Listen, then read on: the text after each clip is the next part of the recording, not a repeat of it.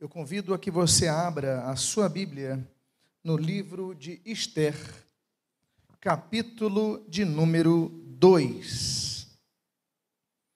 Segundo capítulo do livro de Esther.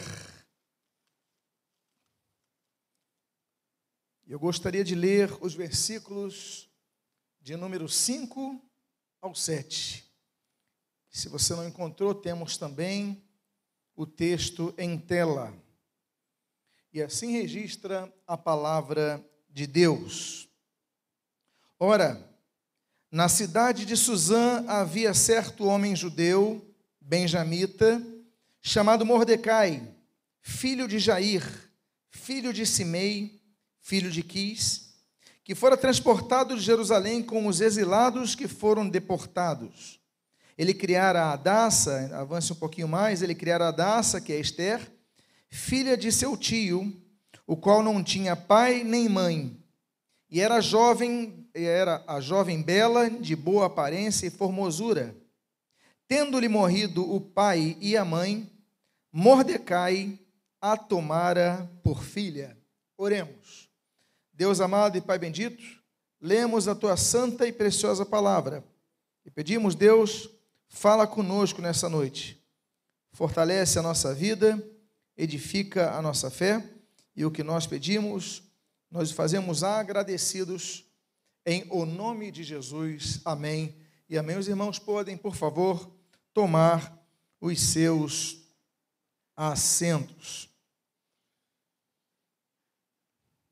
Os reinos antigos eles tinham por composição do Oriente, tinham por composição uma tradição praticamente que compunha todos aqueles reinos, eram os haréns. Os reis, os imperadores tinham à sua disposição todas as mulheres que desejassem. Ainda que alguns dos reinos tivessem várias rainhas, havia uma delas que tinha o privilégio sobre todas as outras.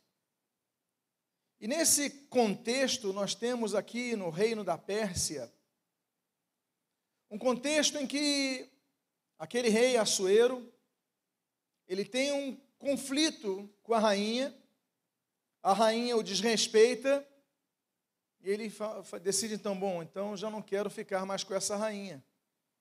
Ele a dispensa. E simplesmente ele fala o seguinte: olha, ele recebe um conselho e fala: olha, rei, o senhor tem à sua disposição todas as mulheres do reino da Pérsia.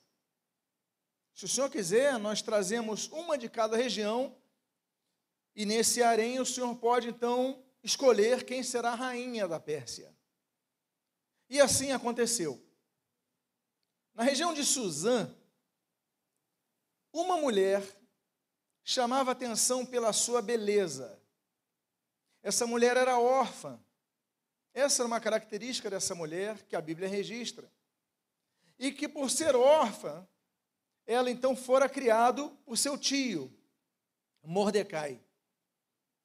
O seu tio a cria, e diz a Bíblia que a cria como filha. O pai verdadeiro, o pai que registra a Bíblia como realmente esse, essa, essa filiação, era Mordecai o seu tio. Aquela então mulher, que o nome dela em hebraico é Adassa, ela tinha o nome persa de Esther, que vem de Istar, que é uma divindade, enfim, babilônica, assim como Mordecai é, é o nome de uma divindade babilônica, que é Marduk, eles recebiam nomes das divindades. Quando nós lemos, por exemplo, uh, uh, os nomes dos, dos três os judeus que foram à fornalha, Sadraque, Mesaque e Abednego, são nomes babilônicos de divindades. Mas todos eles, ainda que tivessem seus nomes locais, das culturas locais, eles mantinham seu nome em hebraico. Então, Esther, o nome hebraico dela era Dassa. Mas essa mulher, então, ela se destaca pela sua beleza, e diz a Bíblia que o rei dessa vez não queria errar na escolha da rainha. Como ele entendeu que errou, e Esther se prepara por 12 meses, se embeleza por 12 meses, assim como as outras mulheres se preparam para o encontro com o rei. Até o momento que o rei então escolhe Esther como a rainha da Pérsia. Uma característica importante, não era persa, mas a Bíblia diz que era benjamita. Ela era descendente de um povo que foi levado é, cativo, era descendente de exilados. Ou seja, essa mulher tinha um destino ruim, mas de repente Deus lhe deu graça diante dos olhos do homem mais poderoso daquela região, e que a pegou e falou: Agora você vai ser rainha do, da noite para o dia. Toda a história dessa mulher muda, e toda a história do povo hebreu mudará. A Bíblia fala de várias rainhas. A Bíblia menciona rainhas, como por exemplo, uh, 1 Samuel capítulo 18, a rainha Mical, a esquecida. Nós conhecemos a história de outra rainha, em 1 Reis capítulo 16, que é a rainha Jezabel, a idólatra, a perseguidora dos profetas de Deus.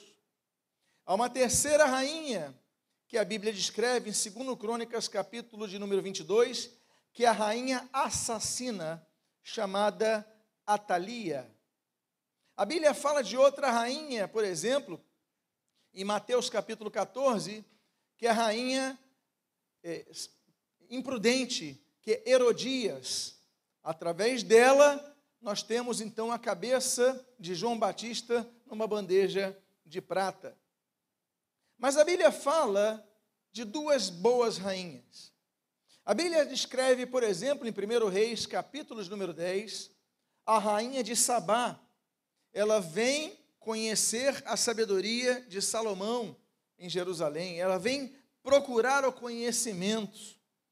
E nós temos uma outra rainha, no único capítulo da Bíblia que descreve duas rainhas que se antagonizam, que é o capítulo 2 de Esther que já foram citadas aqui: a rainha Vasti e a rainha Esther. A rainha que perdeu o seu trono, a rainha que de repente, sem ter uma linhagem real, sem ter um contato político entre os meandros daquelas, daquelas linhagens palacianas, era simplesmente alguém que não estava dentro do palácio, as famílias não faziam parte disso, mas Deus a coloca ali dentro. Então eu quero falar sobre o contexto de duas cartas. Duas cartas da Pérsia. E a primeira carta ela ocorre quando um dos grandes líderes da Pérsia, chamado Amã, esse homem ele tinha muito poder. Ele não era o imperador, mas depois do imperador, daquelas pessoas que detinham muito poder, era Amã. E onde Amã passava, as pessoas eram obrigadas a se encurvar a ele. E ele gostava disso. Só que de repente, quando ele está passando na cidade, quando todos se encurvavam a ele, a Bíblia diz que o tio de Esther, Mordecai, não se encurva a ele. E ele então fica assim, ué, mas como é que esse homem não se encurva a mim? Todo o povo se encurva diante de mim porque eu sou poderoso, porque eu tenho autoridade, porque eu tenho contatos, eu tenho capacidade, eu tenho domínio, todos se encurvam. Por que, que esse judeu Mordecai não se encurva a mim? E a Bíblia diz que esse homem, Amã, o poderoso Amã, ele tem o seu orgulho ferido tão grandemente, ele se incomoda tanto, porque aquele hebreu não se curva diante dele, que diz a Bíblia que ele faz toda uma projeção para que todo aquele povo de Israel, porque ele percebe, os hebreus não se curvam diante das autoridades. Então todo Israel seria um povo que não se curvava diante dele e falou: Nós temos que acabar com os judeus. Eu gostaria então de ler a primeira carta dessas duas cartas da Pérsia. E a primeira carta se encontra no texto do capítulo 3, dos versos, os, nos versos 12 e 13. A Bíblia diz: Chamaram, pois, os secretários do rei no dia 13 do primeiro mês, e segundo ordenou Amã, tudo se escreveu aos sátrapas do rei, aos governadores de todas as províncias e aos príncipes de cada povo, a cada província no seu próprio modo de escrever e a cada povo na sua própria língua, para vocês verem o tamanho do império persa. Em nome do rei Assuero se escreveu, e com o anel do rei se selou. Enviaram-se as cartas por intermédio dos correios a todas as províncias do rei, para que, atenção a esta primeira carta, para que destruíssem, matassem e aniquilassem de vez a todos os judeus, moços e velhos, crianças e mulheres. Eu vou reler, porque isso não é o partido nazista. Isso não é Adolf Hitler. Mas se você olhar, é a mesma coisa que a denominada solução final dos anos 30. Eu vou repetir: enviaram-se cartas por intermédio dos correios a todas as províncias do rei, para que se destruíssem, matassem e aniquilassem de uma vez por todas todos os judeus, moços e velhos, crianças e mulheres. Olha só que coisa, em um só dia no dia 13 do duodécimo mês, que é o mês de Adar, e que lhe saqueassem os bens. Hitler fez a mesma coisa, mas Hitler não fez isso num dia só. Hitler, ele fez as coisas paulatinamente. Começaram com leis de proibição de casamentos com judeus. Depois as leis para que os, os juízes da Alemanha que fossem judeus fossem destituídos. Depois as leis que os médicos os judeus não podiam mais trabalhar. Depois as leis de proibição do comércio dos judeus. Depois as leis de que qualquer que tivesse contato com os judeus, as coisas foram sendo graduais. Os livros dos judeus foram sendo queimados, mas nesse caso era pior. Por que, que essa primeira carta, odiosa carta, terrível carta, era pior? Porque a Bíblia diz que num dia definido, que é o dia 13 do duodécimo mês, os judeus morreriam. Tinha data. As pessoas sabiam o dia de sua morte. Estava decretado um genocídio, mas num dia específico. E eu te pergunto: se você soubesse o dia da sua morte, o que você faria? Se você soubesse do dia da morte, não apenas a sua, mas de toda a sua família, o que você faria? Se você soubesse que todos os que, te conhe que você conhece morreriam no mesmo dia, o que você faria? As fronteiras foram fechadas, as cidades foram cercadas. E essa ordem que não foi dada diretamente pelo rei Assuero, mas por Amã, mas que tinha, era em nome do rei Assuero, tinha o selo do rei Assuero, ou seja, o decreto oficial. O rei autorizou e simplesmente Amã colocou o seu plano odioso de matar a todos, por causa que um judeu não se curvou diante dele e ele entendia que todos os judeus fariam o mesmo. Um orgulho ferido, capaz de destruir milhares e milhares de pessoas. Todos os que leem a Bíblia e conhecem um pouco da história sabem que Deus cria Israel como um povo separado. Isso é claro na Bíblia. Deus, quando levanta Israel, levanta com um povo separado, diferente de todos os outros povos. Eu já tenho falado isso, os irmãos já sabem que existem três tipos de povos: existem os judeus, existem os não-judeus chamados gentios, e existe a igreja composta de judeus e gentios que se convertem a Cristo. Israel é o relógio dos tempos finais. E por toda a história se procurou destruir Israel. O antissemitismo não é uma coisa nova. Desde Moisés que você vê Faraó mandando matar aquelas crianças, até até Herodes que também manda matar todas as crianças por causa do nascimento de Jesus passando por vários pogromos na Europa Oriental, as inquisições em toda a Europa, especialmente ocidental, Você vê a solução final dos nazistas com Adolf Hitler. Você vê até no ano 135, quando os romanos eles acabam, esmagam, terminam com uma revolução judaica de Simão Bar Korba, né, o filho da estrela, em 132, em três anos. Os judeus que tinham conseguido eliminar aquelas guarnições romanas de Jerusalém, das regiões ali próximas, os romanos se reestruturam, eles têm poder, eles têm dinheiro, os seus soldados são bem alimentados, são bem vestidos, são bem nutridos, são bem preparados militarmente, têm armas boas. E de repente, não apenas o imperador Adriano, que é um dos maiores antissemitas dentre todos os imperadores, o imperador Adriano, ele chega e ele faz uma coisa que até hoje redunda nos livros de história e geografia. Até hoje as pessoas falam equivocadamente e se confundem.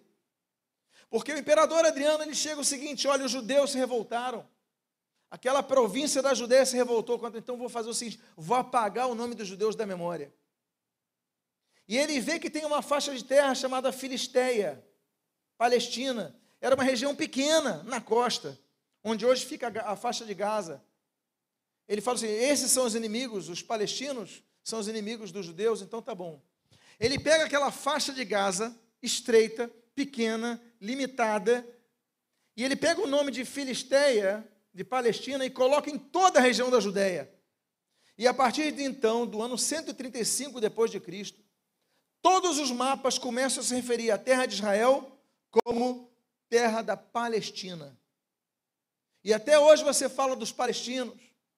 E alguns dizem, ah, os, os judeus tomaram o lugar dos palestinos. Não, aquilo era Judéia, não era Palestina.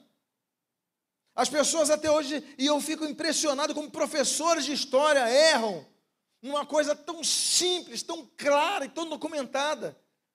Até 135 era Judéia, depois 135 passa a ser Palestina. Sempre foi Judéia. Mas o fato é que aquela terrível notícia significava que aquele dia 13 seria o dia mau. Se você quiser ter uma origem histórica, do dia 13 simbolizar azar, do número 13 simbolizar azar, infortúnio, desgraça, aqui está a base. Todo mundo sabia que no dia 13 ia morrer. A Bíblia diz sobre o dia mau. A Bíblia fala, lembra-te do Criador no dia da tua mocidade, antes que venham os dias maus. Porque na mocidade é tudo bom, a gente ri, a gente brinca, a gente faz piada, a gente se diverte. Mas a Bíblia alerta: depois dos dias da mocidade começam a entrar dias, porque as responsabilidades aumentam, a firmeza é mais exigida aos que querem seguir a Deus. Deus fala: olha, você se lembre, porque os dias maus vão chegar. A Bíblia fala do dia mau, por exemplo, no Salmo de número 94. Quando a Bíblia diz que, apesar do dia mau vir sobre os filhos de Deus, ele falou: Eu vos darei descanso no dia mau. A Bíblia diz em Efésios, capítulo número 5, que nós devemos remir o tempo, porque os dias são maus. E no capítulo seguinte, que é o capítulo 6 de Efésios, a Bíblia diz que nós devemos tomar toda a armadura de Deus para que possamos resistir no dia mau. Portanto, amados irmãos, não pense você que por você ser um cristão não vai ter um dia mau. Não pense você que por servir ao Senhor com fidelidade e integridade você não vai ter um dia mau. Todos os servos de Deus da Bíblia tiveram um dia mau. Porque você, porque eu, porque cada um de nós não teria o dia mau. Mas o fato é que Deus prometeu, como eu já citei, que nos daria descanso no dia mau. Agora, como cada um reage? O capítulo de número 4, que você lê em tela, diz na primeira parte do seu versículo primeiro: Quando soube Mordecai tudo quanto se havia passado, rasgou as suas vestes e se cobriu, se cobriu de pano de saco e de cinza. Amados irmãos, essa postura, ele se cobre de cinzas, coloca um pano de saco. É uma postura que para o povo do Oriente significava humilhação. As pessoas não se banhavam, não se penteavam, não colocavam óleo, que era o perfume da época, não colocavam roupas boas, limpas, não se não faziam nada disso. Estado de humilhação. Aí você fala, mas eu sou servo de Deus. Eu não me prostrei como se referenciar, é, é, a uma entidade divina. Eu estou fazendo tudo certo, por que, que eu sou humilhado? Não, eu sou filho de Deus. Aí tem gente que fala assim: eu sou filho do rei, eu não vou ser humilhado. Mas quem fala isso se esquece de algumas coisas. O, o, por exemplo, quando Jesus, na tentação ali nas cercanias de Jericó, em Mateus capítulo número 4, ele repreende Satanás, citando que nem só de pão viverá o homem, mas de toda a palavra que procede da boca de Deus. Ele está se referindo a Deuteronômio capítulo 8, que fala exatamente a mesma coisa, mas que é a conclusão de um pensamento que começa dizendo: Olha, para o deserto foi que eu vos levei, para vos humilhar. Foi Deus quem enviou Israel para o deserto. E diz a Bíblia em Deuteronômio capítulo 8, com um propósito, para o humilhar. A Bíblia diz num dos salmos, aliás, num dos textos mais messiânicos, está em Isaías capítulo 53, que a Bíblia diz que ele foi oprimido e humilhado, está falando do Messias, está falando de quem? Jesus Cristo. O Senhor Jesus foi humilhado. A Bíblia diz oprimido e humilhado, porque tem gente que fala, não, ele está oprimido, não é de Deus. Jesus foi oprimido, Jesus foi humilhado, porque nós não seríamos. Tanto é que o Senhor Jesus, ele diz: Olha, aquele que se exaltar, esse vai ser humilhado, mas aquele que se humilhar, esse será exaltado. Aí nos lembramos de algumas questões que nós vemos nas páginas da Bíblia.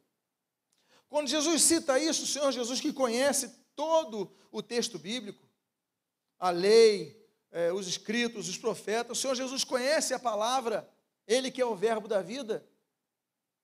Ele deve ter, talvez, naquele momento, referendado aquelas palavras da profetisa Uda, segundo Crônicas 34, quando ela fala para Josias o seguinte: Josias, porque você se humilhou, Deus te ouviu.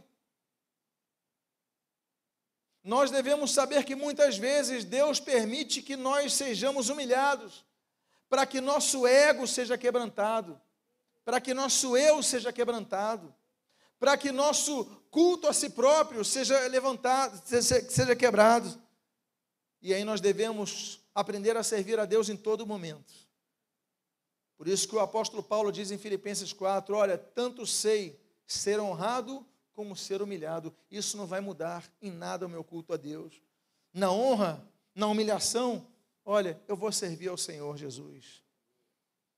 E aquele homem, então, Mordecai, ele se veste de pano de cinza, e diz a Bíblia, na continuação do versículo 1 até o versículo 2: E saindo pela cidade, clamou com grande e amargo clamor, e chegou até a porta do rei porque ninguém vestido de pano de saco podia entrar pelas portas do rei. Amados irmãos, Mordecai, ele podia guardar para si o seu sofrimento, chorar internamente. Mas Mordecai, que era um homem cuja sobrinha passara a ser a rainha, ele era o tio da rainha, é um homem que vivia na cidade de Suzã e agora está vivendo e convivendo no palácio. De repente, as pessoas que iam ao palácio colocavam as suas melhores vestes. As pessoas que iam ao palácio colocavam as suas melhores roupas, colocavam as suas joias. não iam de qualquer forma, e de repente tem um homem que todos conheciam, que todo, por conviver no palácio se vestia bem, se apresentava como os demais palacianos, mas de repente ele está com um pano de cinza, de saco, porque ele não esconde a sua dor. Quando nós ocultamos a dor, meus amados, nós adoecemos ainda mais. É por isso que a Bíblia diz: olha, confessai vossos pecados uns aos outros. A Bíblia diz que nós devemos compartilhar as nossas dificuldades, em primeiro lugar, a quem? A Deus. Tem pessoas que guardam tanto para si que não repassam a Deus, comunicam a Deus, ainda que Deus saiba tudo, mas eles não pedem, não têm fé, querem guardar para si, não conversam com ninguém e vão defiando, defiando, defiando, de repente não aguentam. Não, Mordecai não. Mordecai, ele tinha algum compromisso, ele tinha aqui no palácio, ele sabia o dia da morte, mas ele falou: Mas eu estou sofrendo. Sofrimento, meus amados irmãos. Deus não nos isenta de sofrimento, nem quando somos pessoas que agem na justiça. Vide Jó, capítulo 1. Jó era um homem justo. E poucas pessoas na Bíblia, o Tzadok, né, o Tzedek, a Bíblia fala que eram justos, mas poucas pessoas na Bíblia Deus chama de justo. E a Bíblia diz em Jó: Viste, meu, viste Jó, ele é justo. Deus testemunhava agora Jó sofreu. Jesus, ele fala, João capítulo 18, sobre o cálice do sofrimento. Todos bebem dele. Os discípulos beberiam do cálice do sofrimento. O Senhor Jesus, ele diz em João capítulo 16: Olha, no mundo tereis aflições. Mas talvez um dos textos mais belos, se nós podemos, se fosse possível, se fosse plausível, nivelar a beleza das palavras de Jesus, mas talvez uma das palavras mais belas, ela vem depois da vírgula, é a palavra mas. No mundo tereis aflições, mas tem de bom ânimo, porque eu venci o mundo. Jesus venceu para que nós tivéssemos vida. Jesus venceu para que nós tivéssemos a vitória. O sofrimento, meus amados irmãos, vem sobre todos. Todos passam por tribulações. Mas a Bíblia diz Romanos capítulo 5, que a tribulação gera perseverança. A perseverança, ela gera experiência. E completa o texto dizendo que a experiência gera esperança. Ao concatenarmos tribulação com esperança, nós falamos, bom, são dois extremos, mas existe um processo. É um processo não apenas propedêutico em relação ao ensinamento maior que Deus tem para todos nós, mas é difícil passarmos por essa situação. Entretanto, o mesmo Romanos, no capítulo número 8, diz que nossa, esse nosso sofrimento, ele vai redundar em glória. E aí nós, quando terminamos a Bíblia, caminhamos para o seu penúltimo capítulo, que é o 21 de Apocalipse, nós vemos que no céu não haverá mais choro. O nosso sofrimento será momentâneo aquele texto que Deus fala a Moisés, capítulo 3, versículo 7 do livro de Êxodo. Ele fala para Moisés: Moisés, eu vi o sofrimento do meu povo, eu ouvi o seu clamor diante dos seus exatores, eu vi-lhes o sofrimento. Deus conhece o nosso sofrimento, mas Jesus está ao nosso lado para dizer: Eu estou contigo. Na montanha e no vale, nas campinas e no deserto. Ainda que nós andemos, como diz o salmista, no capítulo mais conhecido talvez da Bíblia, o 23 de Salmos, ainda que eu ande pelo vale da sombra e da morte, mal nenhum temerei. Por quê? Porque eu sou forte? Não. Por quê? Porque eu conheço? Não. Por quê? Porque tu estás comigo, a presença de Deus é que nós precisamos. A Bíblia diz então no versículo número 3 desse texto: Em todas as províncias aonde chegava a palavra do rei e a sua lei, havia entre os judeus grande luto, com jejum e choro e lamentação, e muitos se deitavam em pano de saco e em cinza. Em cada, porque não havia e-mail, não havia internet e as cartas demoravam. E a Bíblia diz que a cada província, que aquela primeira carta, terrível carta chegava, as pessoas começavam a chorar. Meus amados irmãos, a Bíblia fala de muitos choros. A Bíblia registra, por exemplo, em Gênesis capítulo 21, o choro de Agar diante do fragilizado Ismael. A Bíblia fala do choro da traição, Esaú, Gênesis 27, quando sabe da preferência na bênção, na entrega da bênção a seu irmão enganador, aproveitador, Jacó. A Bíblia fala de tantos choros, o de José, quando vê Benjamim pela primeira vez. José chora amargamente. Depois, quando José vê seu pai, Jacó, a Bíblia diz que ele chora. A Bíblia não esconde o choro. Amados irmãos, o Senhor Jesus, a Bíblia registra três vezes que Jesus chora. Primeiro, o choro de Jesus. Evangelho de João, capítulo 11. Quando Jesus, em Betânia, a Bíblia diz, Jesus chorou. Lázaro, seu amigo, tinha morrido. Nós temos outro choro registrado por Lucas, quando Jesus descendo ali o Monte das Oliveiras, avista Jerusalém, e a Bíblia diz que Jesus chora. Lucas 21, o terceiro choro de Jesus no jardim do Getsemane. Jesus chora. Se o Senhor Jesus, que por três anos esteve ministrando, exercendo o seu ministério terreno, esses três são representados naquele curto período de tempo por três choros de Jesus. Por quê? que nós não teremos o dia de chorar. Mas uma coisa é certa, amados irmãos. Se a Bíblia diz em Eclesiastes capítulo 3 que há tempo de chorar, a Bíblia também diz que há tempo de rir. A Bíblia diz que o choro pode durar uma noite, mas a alegria vem o quê? Então diga à pessoa que está do seu lado: o tempo de chorar vai passar.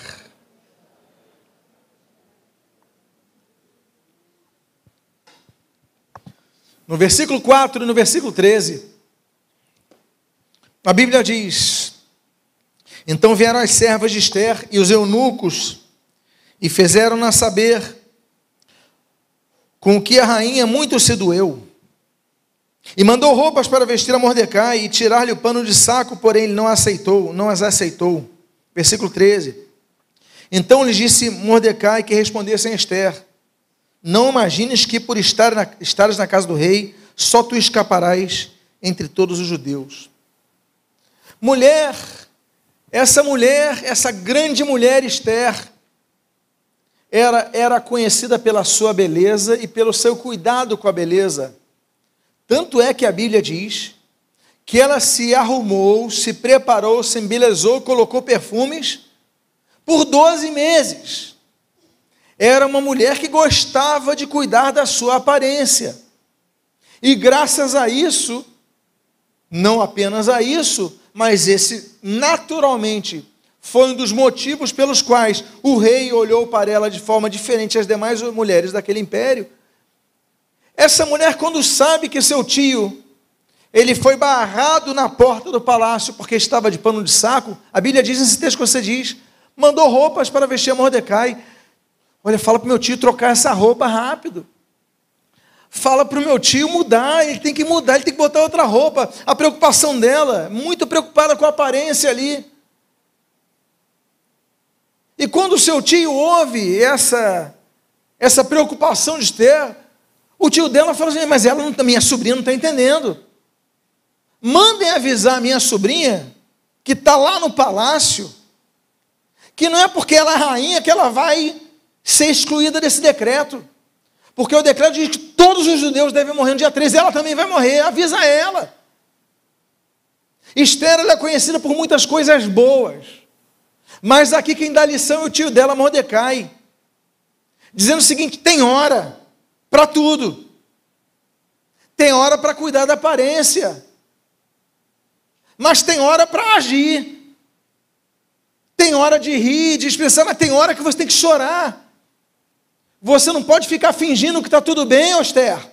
Você também vai morrer, Esther. Avisem para a rainha Esther que o tio dela está falando: você também vai morrer. Que história é essa de mudar minha roupa? Esther então leva um choque quando sabe disso. Há pessoas que precisam, muitas vezes, elas não entram na realidade. Esther está preocupada com a roupa do tio. E ele fala: Minha filha, acorda para a realidade. Tem pessoas que precisam ser sacudidas. Como pela palavra de Deus são sacudidas na ministração da pregação da palavra.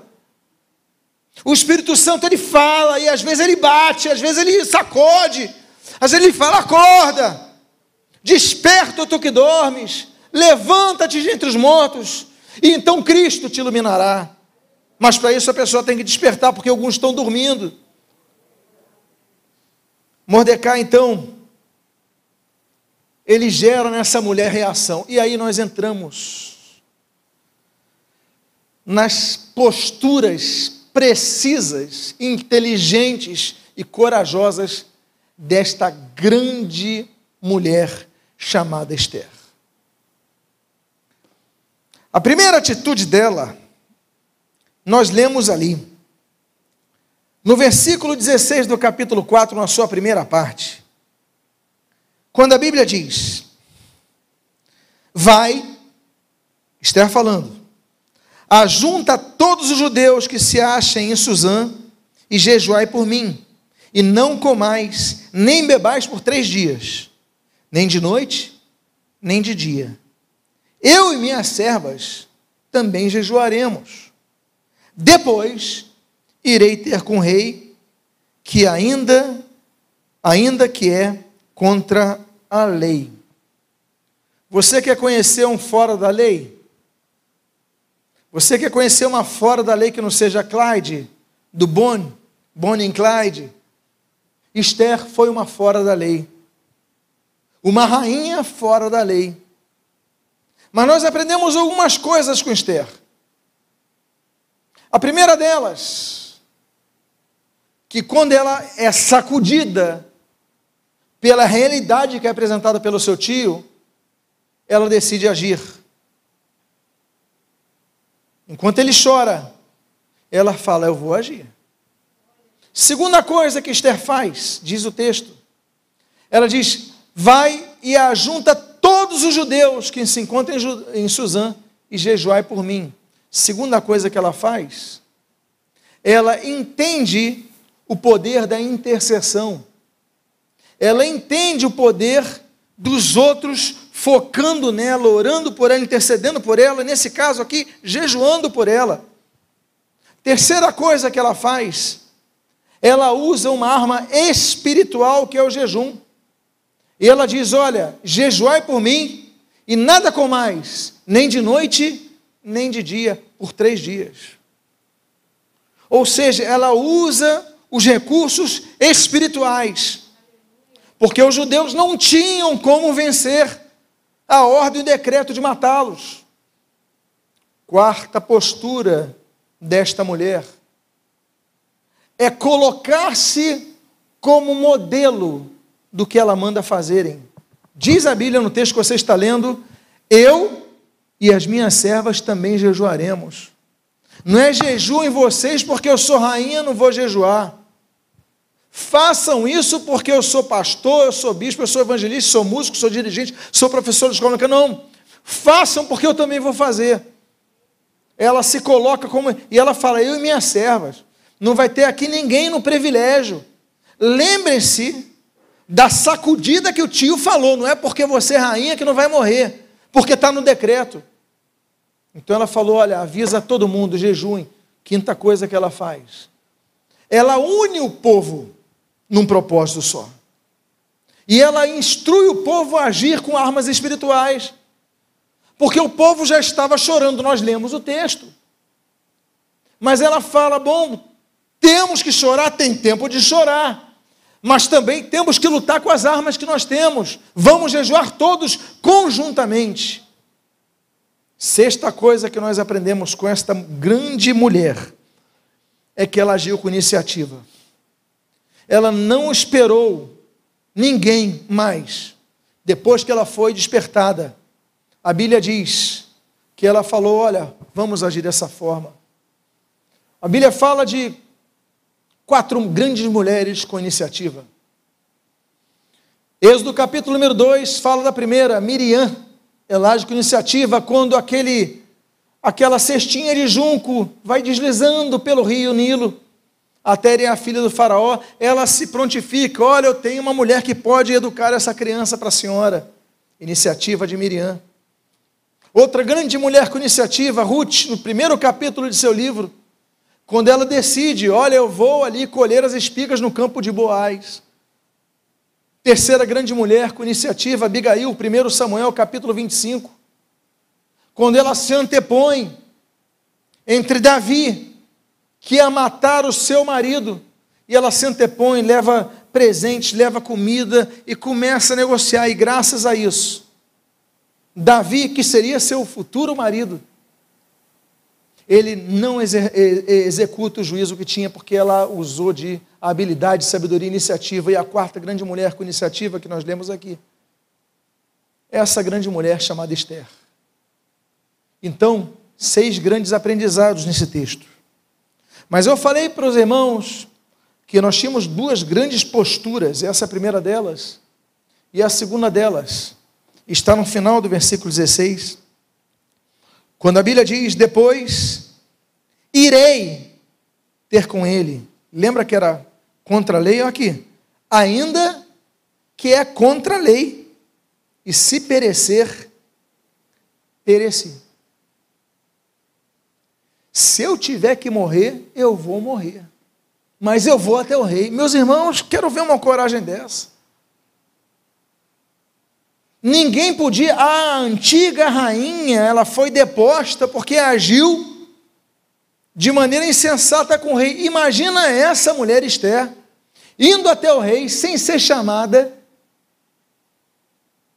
e indo buscar solução para ele livrar um decreto que ele tinha selado.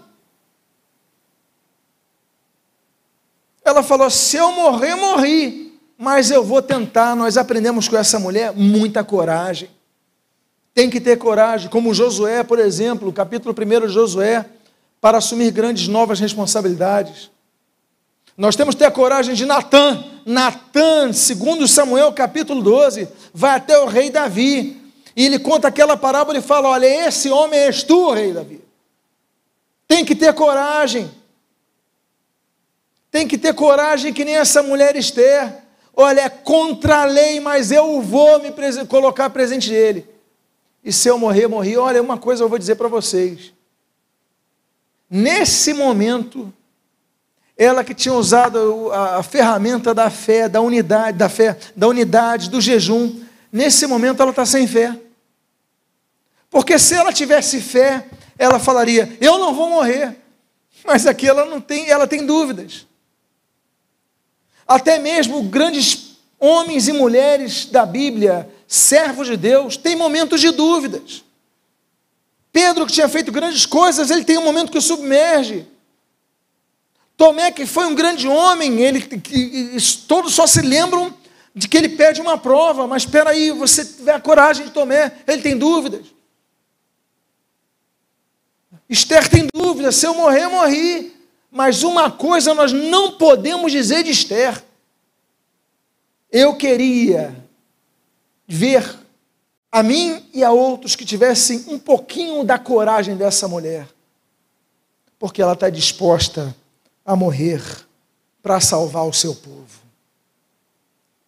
Aí nós então temos a segunda carta. Lembram-se do título dessa mensagem? Duas cartas da Pérsia. A segunda carta ela surge depois da primeira odiosa, terrível genocida carta, graças à postura de Esther, temos a segunda carta. E na segunda carta, quando Esther então ela explica todo o contexto de Amã.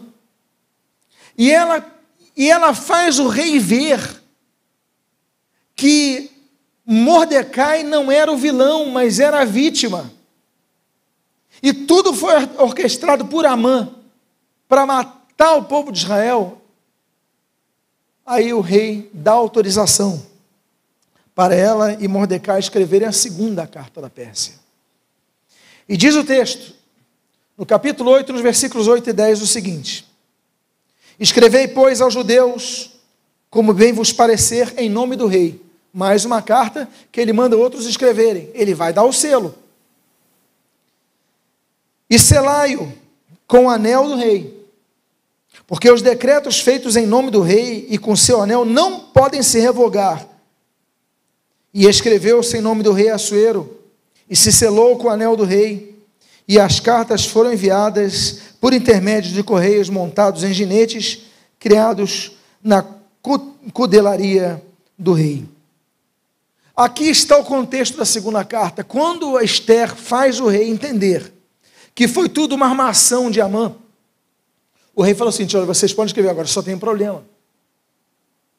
O problema do imperador é que a palavra de Deus dele era lei. Não podia, ele não podia falar, olha, matem os judeus, e depois ele falaria, não, não matem mais, não pode.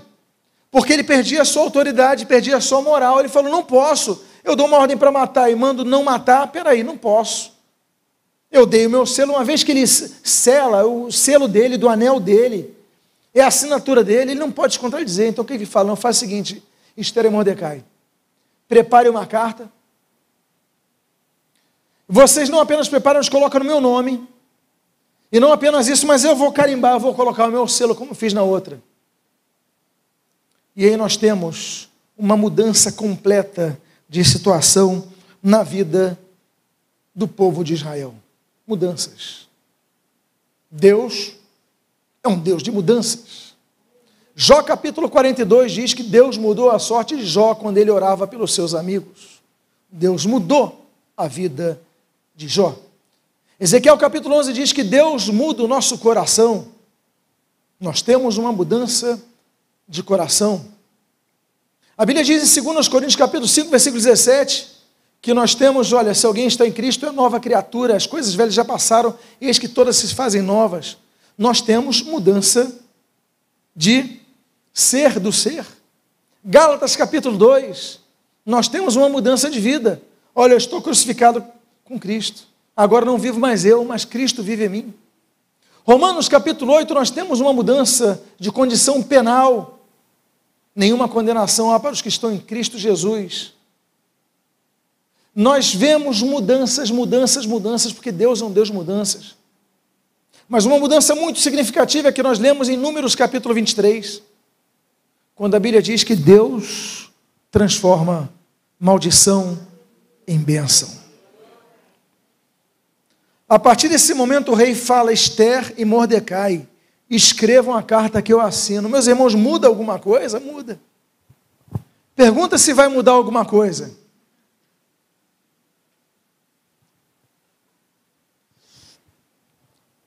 E agora nós temos o teor da carta. No versículo 11, a Bíblia diz: Nelas, o rei concedia aos judeus de cada cidade que se reunissem e se dispusessem para defender a sua vida, para destruir, matar e aniquilar de vez toda e qualquer força armada do povo da província que viesse contra eles, crianças e mulheres, e que se saqueasse os bens. Olha a sabedoria de Esther e de Mordecai quando vão escrever essa segunda carta. Vocês lembram que o rei não podia mudar a ordem dele? Ele falou: olha, todos podem matar os judeus. Todos podem ir com armas, eu estou autorizando todos irem com armas para matar eles. Como Esther e Mardoqueu não podiam fazer um texto que contradissessem, eles fazem a segunda carta dizendo: olha, eles podem. Agora, todo judeu tem o direito de se defender com armas e matar e aniquilar todo mundo que tentou tentar chegar a eles. Olha a inteligência de Esther e de Mardoqueu. Meus amados irmãos, tudo muda. Deus muda o coração do rei E nesse momento, então, nós temos a mudança, os judeus podem se defender. E aí, se tem uma ordem do imperador, do rei, do, do manda-chuva de todos ali, que os judeus podiam se armar e se defender, por que, que você vai atacar? Eu vou atacar porque eu posso morrer, eu vou ficar na minha. E se pacificou.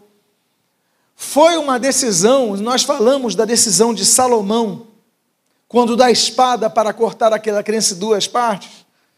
Se a gente fala de Salomão nessa história, temos que colocar Esther e Mordecai como grandes sábios, que eles não alteram a lei, apenas colocam um artigo posterior da mesma lei. E aí, graças a isso, Israel sobreviveu. Os judeus até hoje comemoram essa festa chamada Festa do Purim, é feriado em Israel. Uma grande mulher chamada Esther. Não acabou aí a história.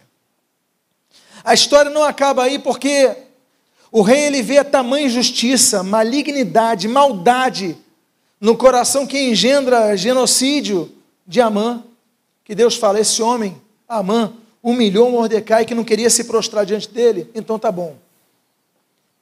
A Bíblia diz que o rei faz mudanças no Mordecai. Vocês lembram que Mordecai chega com um pano de saco e cinzas? O que, é que diz o versículo 5 na primeira parte? Então, Mordecai saiu da presença do rei com veste real. Meu Deus!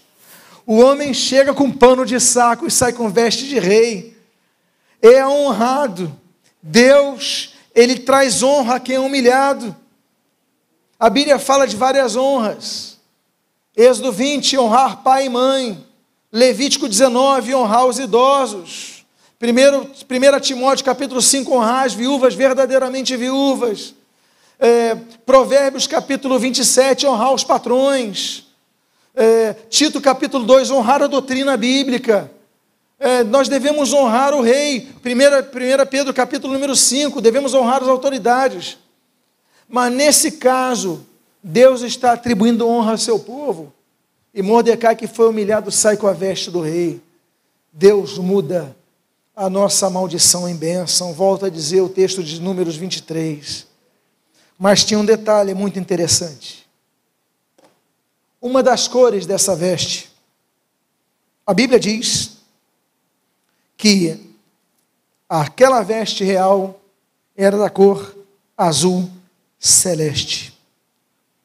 A Bíblia fala do Pai Celeste, Marcos 14. A Bíblia fala que Jesus vai nos preparar uma morada celeste, em João capítulo 14. Mas o livro de Hebreus, ele fala de várias coisas com o termo celestial. Capítulo 3 fala de vocação celestial. A Bíblia diz no capítulo 6 de Hebreus que nós recebemos um dom celestial. A Bíblia fala no capítulo 11 que nós temos uma pátria celestial. A Bíblia diz no capítulo 12 de Hebreus que nós iremos morar na Jerusalém, que é celestial. Quantos podem glorificar a Deus por causa disso? Ele sai então com uma veste real na cor azul celeste. Outra cor que nós lemos é que além de ter o azul celeste naquela roupa real, a Bíblia diz que ela a cor é a cor branca, a cor que representa santidade. Sem santificação, a Bíblia diz, Hebreus 12, 14, ninguém verá o Senhor. E há uma ordem, 1 Pedro capítulo 5, sede santos, porque eu sou santo. Então não basta você sair honrado se você começar a desleixar na sua vida. E outra coisa que esse homem recebe: o homem que entra com pano de saco e cinzas, ele sai com outra coisa na cabeça. Que coisa ele sai na cabeça? E sai também com uma grande coroa. Meus amados irmãos, a Bíblia fala que nós temos várias coroas. A Bíblia diz, por exemplo, no Salmo 103, que Deus nos dá a coroa de graça e misericórdia. A Bíblia fala em 1 Coríntios capítulo 9 que nós receberemos a coroa incorruptível. A Bíblia fala que nós receberemos, por exemplo, 1 Tessalonicenses, a coroa da alegria. Há uma quarta coroa que o apóstolo Paulo escreve a seu filho na fé Timóteo, e ele fala da coroa da justiça. A Bíblia fala de uma quinta e penúltima coroa que nós receberemos, que é a coroa da glória. E a última, a sexta e última coroa que nós receberemos, é aquela citada no livro de Apocalipse, capítulo 2, versículo 10. Olha, ser fiel até a morte, e dar-te-ei a coroa da vida. Seis coroas estão destinadas aos salvos. Quantos podem glorificar a Cristo? Esse homem que entra de uma maneira terrível no palácio, na porta do palácio, ele sai de lá com uma veste real, na cor azul celeste e branca. A Bíblia não diz que é uma coroa, mas uma grande coroa. E a Bíblia continua dizendo o seguinte: de ouro. Ouro significa algo de grande valor. A Bíblia fala, por exemplo, por 482 vezes a Bíblia menciona a palavra ouro. A Bíblia fala de algumas procedências do ouro. Por exemplo, Gênesis 2, o ouro de Avilá. Por exemplo, 1 Reis, capítulo número 10, o ouro de Sabá. Jó, capítulo 22, o ouro de Ufir. Jeremias, capítulo 10, o ouro de Ufaz. A Bíblia fala do ouro da Nova Jerusalém, em Apocalipse, capítulo 21. Cinco lugares de onde procedem os ouros. Mas nesse momento o ouro está na coroa de um homem que tinha data para sua morte, que tinha, estava sendo humilhado, que tinha perdido esperança, mas tudo muda. Deus muda todas as coisas. E aquele homem que estava na situação de mais humilhação, aquilo que Jesus fala, aquilo se transforma na vida daquele homem. Ele foi humilhado, agora ele foi exaltado. A coroa na cabeça dele não é de lata, é coroa de ouro. Lembre-se vocês que os materiais, vários materiais do tabernáculo, Deus falou tem que ser de ouro, porque representa alto grau de pureza, valor, um símbolo muito grande né? o, o, o candelabro era de ouro, o, o altar era de ouro, a, a arca da aliança de maneira de acácia coberta de ouro, assim como seus varais e os querubins. Ou seja, Deus dá valor àquele que não vê valor em você. Olha, Amã não via valor naquele homem. Amã falou: esse homem é para ser desprezado, esse homem é para ser morto, esse homem, o povo dele, não valem nada, são. Mas Deus fala: esse daí que é desprezado pelo diabo, eu vou colocar nele uma veste real e uma coroa, uma grande coroa de ouro glorifica Jesus por causa disso, glorifica a Deus. Agora não é apenas a veste dele, a sobreveste também que ele recebe tem grande valor. A Bíblia diz que além da sua veste real, ele recebe um manto de linho fino. Uma das coisas mais belas que nós vemos a significância desta capa que ele recebe, deste manto que ele recebe. Porque, meus amados irmãos, Deus que nos transforma de escravos do diabo em pessoas livres. A Bíblia diz em Apocalipse 1,6 que Deus nos torna sacerdotes. A Bíblia diz em 1 Pedro capítulo 2, versículo 9, somos sacerdócio real. E por que, que eu digo isso? Porque a Bíblia fala explicitamente, em Deuteronômio capítulo 22, que a roupa do sacerdote tinha que ser de linho fino. Por que, que a Bíblia diz linho fino? Porque as pessoas que eram ricas na época usavam linho. As pessoas que eram pobres usavam lã. Essa, esses eram os materiais daquela época, ou linho ou lã. Mas quando a pessoa tinha posse, ela comprava linho, mas era um linho misturado com lã. Agora, se a pessoa é muito, mas é muito rica, é muito poderosa, os reis tinham que vestir linho fino, ou seja, linho sem lã. E a Bíblia diz em Deuteronômio 22 que os sacerdotes também. Os sacerdotes não podiam misturar lã no linho, tinha que ser linho fino. Aí você fala que esse homem que era humilhado, que era perseguido, que era para ser morto, passa a colocar uma capa de linho fino Aí nos lembramos, meus amados, de quem? Qual é o maior símbolo de alguém que foi humilhado, mas na sua morte usou linho? Quando nós lemos Mateus capítulo 27, a Bíblia diz que aquele homem que não tinha uma sepultura, que morreu da morte mais degradante que era a cruz do Calvário, e ainda que inocente no meio de dois transgressores, o Senhor Jesus. A Bíblia diz que um homem chamado José, da cidade de Arimateia, ele cede a sua sepultura, mas não só isso, porque nós nos lembramos apenas da sepultura de José de Arimateia. Mas Mateus 27 diz que ele manda enrolarem o corpo de Jesus com, me ajude a completar, linho fino. Aquele que foi perseguido, ele é sepultado com linho fino. Aquele que as Marias vão procurar, elas só encontram o linho fino, porque ele já não estava lá.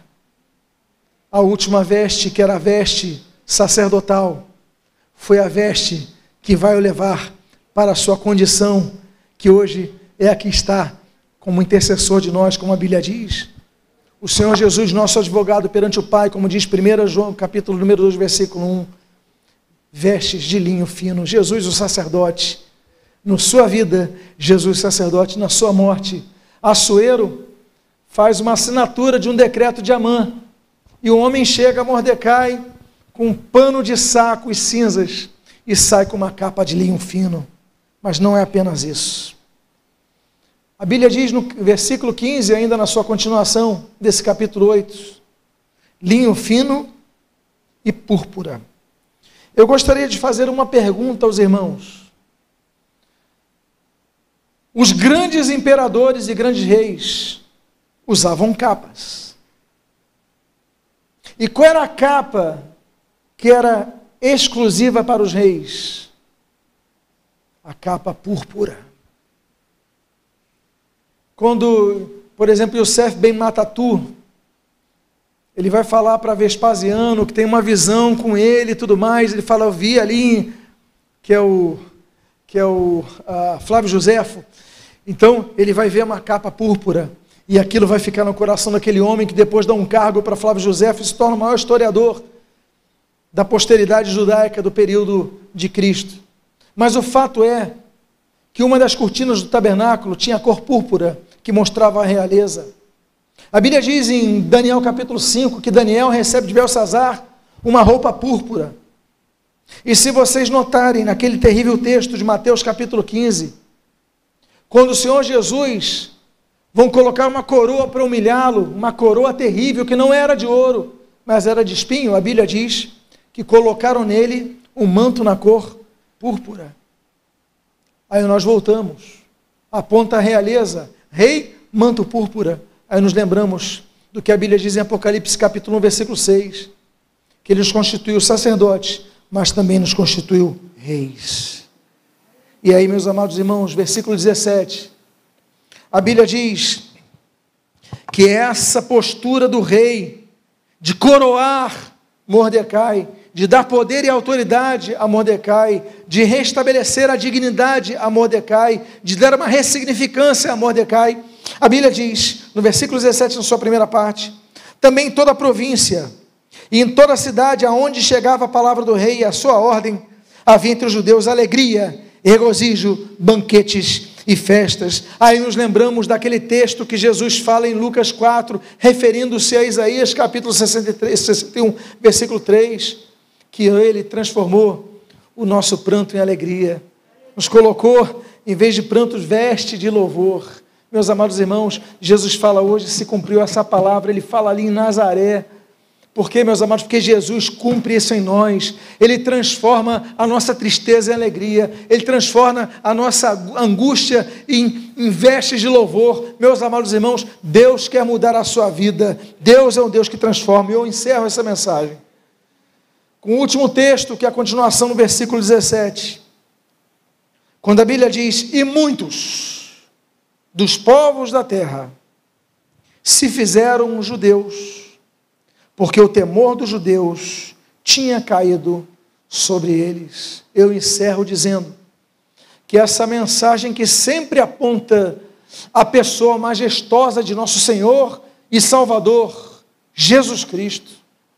Ele aponta para o legado de Cristo à igreja e ele aponta para a nossa grande missão, que é a missão da evangelização.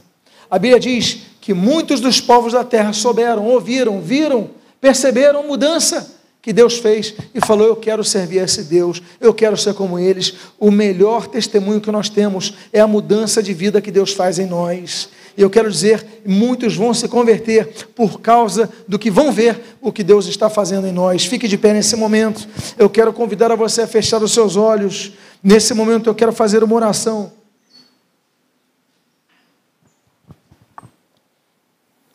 A Bíblia diz que a salvação pertence a todos os povos. A Bíblia diz em João 3,16: todos conhecem que Deus amou quem? Deus amou a todo mundo, a humanidade. A Bíblia diz em Tito, capítulo 2, versículo 11: Pois a graça de Deus se manifestou salvadora a todos os homens. Jesus, Ele quer salvar nesta noite. Jesus, Ele quer mudar a sua vida. Jesus ele quer transformar a maldição em bênção. Então, ainda de olhos fechados, eu gostaria de fazer um convite. Alguém aqui que está presente que gostaria de entregar a sua vida a Jesus como seu Senhor e Salvador, arrependido dos seus pecados, quer dizer, Senhor, eu quero entregar minha vida a Ti. Alguém aqui nessa noite, levante sua mão se houver alguém aqui que quer entregar a sua vida a Cristo, voltar para Cristo nessa noite. Eu quero fazer uma segunda oração nesse momento.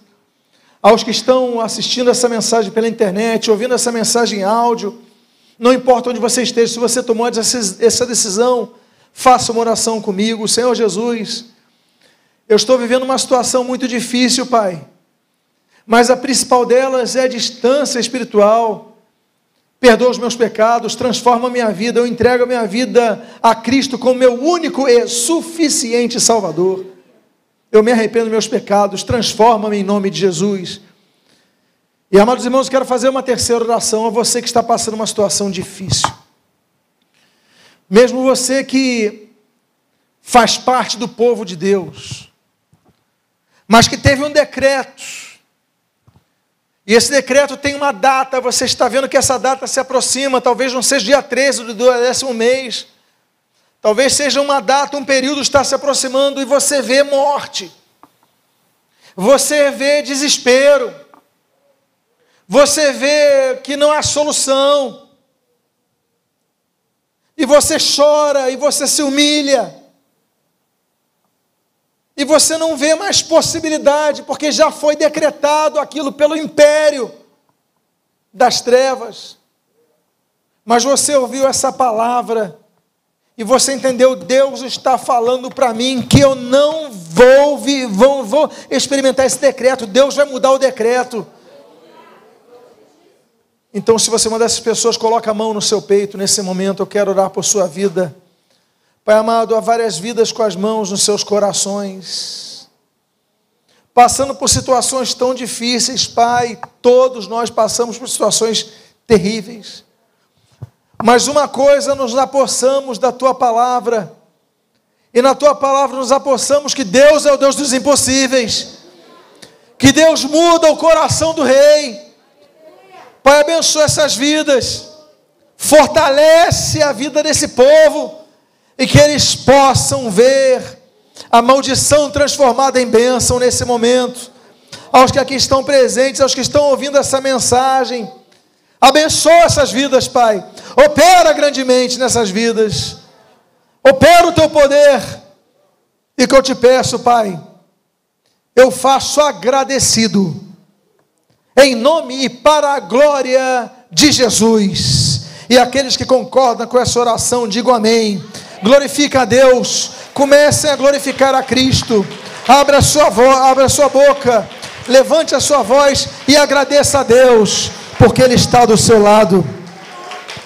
Meus amados irmãos, se Deus é por nós, quem será contra nós. Você pode repetir comigo? Se Deus é por nós, quem será contra nós? Diga para a pessoa que está do seu lado agora, virando-se para ele e dizendo: Se Deus é por nós, quem será contra nós? Louvado seja Deus. Vamos encerrar esse culto de louvor a Cristo. Eu quero lembrar que se essa mensagem abençoa a sua vida, ela está disponível no YouTube, está disponível no SoundCloud, está disponível no Spotify, está disponível no iTunes. Basta você entrar ali ah, no Spotify quero então encaminhar para alguém e outra pessoa também vai ser abençoado com esta, abençoada com esta palavra. Amém, meus queridos? Vamos então levantar nossos braços. Pai amado, nós te louvamos, nós te glorificamos e te agradecemos por tudo que tens feito por nós. Pai amado, muito obrigado pela tua palavra que não volta vazia. Abençoa as nossas vidas e o que nós pedimos, uma semana de bênçãos, de vitórias, de mudança de quadro para a bênção do teu povo, nós o fazemos agradecidos em nome daquele que vive e reina para todo sempre, em nome de Jesus. E aqueles que concordam, digam amém. Que Deus abençoe sua vida rica e abundantemente em nome de Jesus. Quantos irmãos louvam o Senhor aqui? Os pastores estarão aqui orando por você que precisa de uma palavra de oração. Ao sair, cumprimente a pessoa que está do seu lado. Que Deus abençoe rica e abundantemente.